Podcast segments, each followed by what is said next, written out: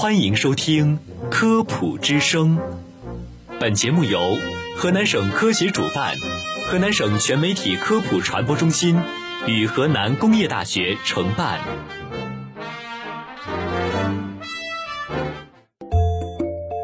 诠释生活奥秘，沟通百姓咨询。忙碌的一天，为您送来营养快餐，用最简单的妙招探索生活的奥秘，用最快捷的方式了解百科知识，打开视角，健康人生尽在生活百科。听众朋友们，大家好，我是播音员施佳，我是玉瑶。那这两天呢，其实也可以说是一个聚餐的小高峰。哇，这周聚餐真的是非常的频繁，觉得要把这一年的聚餐给补上了。对对对，我这两天跟施佳也是感同身受。那其实，在聚餐的时候呢，我其实发现有这样的一个现象，就是很多人会把装在包装里的餐具，嗯，拆开之后还会用热水去烫一遍，嗯。那其实是因为有很多人对于餐馆卫生的消毒都非常的不信任，所以有很多人都习惯在吃饭之前把筷子、勺子这些餐具在热水或者茶水里面泡一下，觉得这样做过之后才算是干净。对，可能在我们中国人当中这是一个非常常见的现象。嗯，但是这种常见的热水浸泡，真的能够达到我们预期的消毒目的吗？那我们本期节目呢，就来了解一下。其实消毒呢是为了避免病从口入，因为有很多传染病都是通过吃东西才传染上面的，细菌和病毒都是传染病的病源。那这样的一个科学知识早已深入人心，对，所以说热水消毒就是为了杀死餐具上面的病菌。那这种方法呢，也就是我们常说的高温消毒。嗯，那它呢其实是很久以前有一位叫做路易巴斯德的微生物大师发明的一种消毒方法。之前这个路易巴斯德在研究葡萄酒变酸的时候，发现啊，这个罪魁祸首是葡萄酒当中的微生物。用高温杀死这些微生物之后，葡萄酒就可以长期的保存。那这种消毒方法呢，也被称为巴氏消毒法，到现在还广泛的用在牛奶等食品的消毒上面。但是，如果想要达到杀死微生物的目的，对于加热的温度是非常有要求的，因为各种的微生物对于温度的耐受能力是不同的。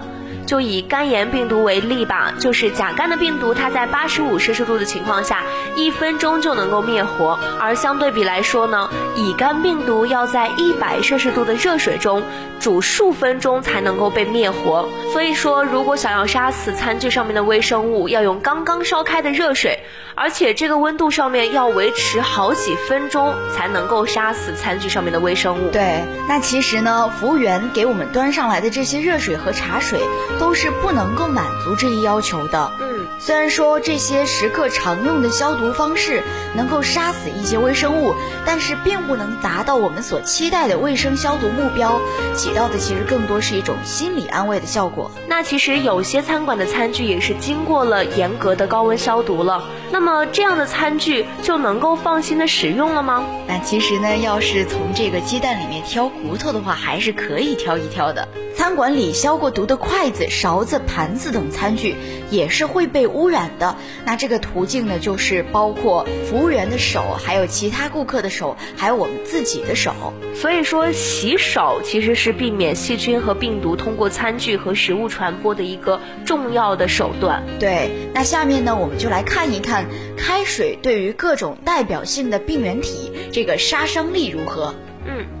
首先呢，就是金黄色葡萄球菌，那它最厉害的就是肠毒素，会引发肠道感染，导致腹泻、呕吐、发热等。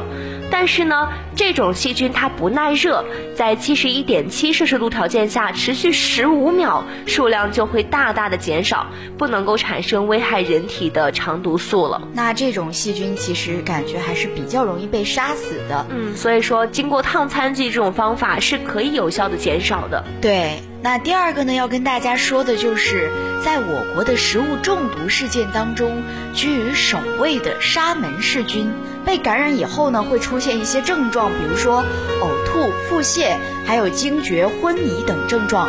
但是同样神奇的是呢，这种细菌也是非常惧怕高温，在七十一点四摄氏度的条件下，烫三十秒，几乎就会被全部灭门。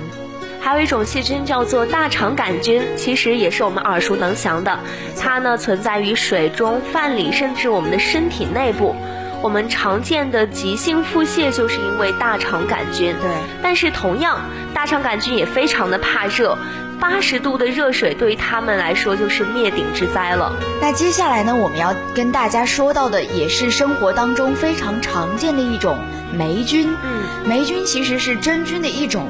著名的是有青霉菌，还有黄曲霉菌，这些在我们生活中都非常容易见到。对，那绝大多数的这个真菌在七十到八十摄氏度的时候就足够杀死了。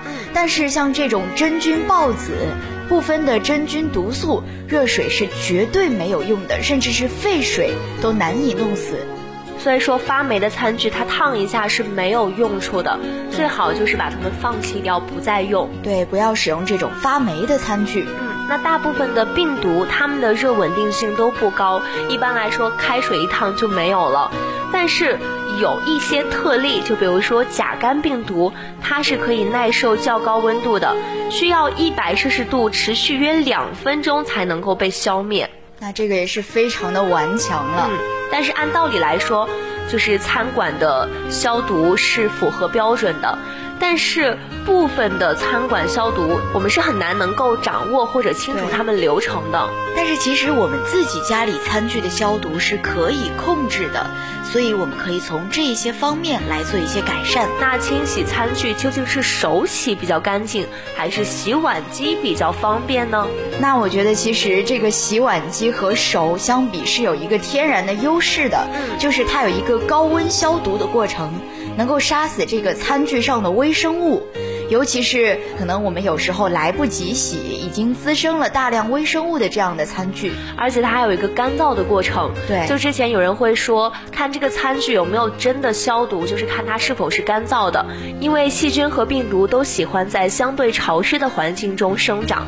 所以它有这样的一个干燥的过程，就会很大的提高消灭病毒的几率。对，那如果同样这个洗完的餐具是湿的话，放在碗橱内就有可能滋生细菌和病毒，所以还是干了之后再放进去会比较好一点。嗯，那如果用手洗餐具，还是要注意几个方面。首先呢，就是要注意洗碗用的海绵。那在一九九七年的时候，一项对美国家庭使用的洗碗用海绵研究就发现啊，其中有百分之三十三有细菌滋生。用这样的海绵其实是会适得其反的。嗯，所以这个洗碗用的海绵一定要经常的消毒，定期还要更换一下。在影视作品中会经常看到外国人用手洗餐具之后，会用一块布把这个餐具擦干。对，可能是觉得呃比较环保，比较节约用水。嗯，但事实上这是另外一个污染的途径。对，因为这块布也会有病毒和细菌的滋生。正确的做法就是把餐具晾干。没错，那还有一个需要注意的点就是，呃，洗碗液的运用吧。其实含有这个抗菌成分的洗碗液能起到的作用是很小的，因为这个抗菌成分要达到杀死细菌的目的的话，应该在餐具上多停留一段时间。但是我们往往就是擦上之后就匆匆的洗掉了，停留的时间也没有很长。嗯，对。那其实通过我们这期的节目也会发现，这些事情都是存在于生活中的小方面，所以我们对待生活一定不能够粗心大意，一定要细心并且认真的对待生活中的细节，也许健康就藏在其中呢。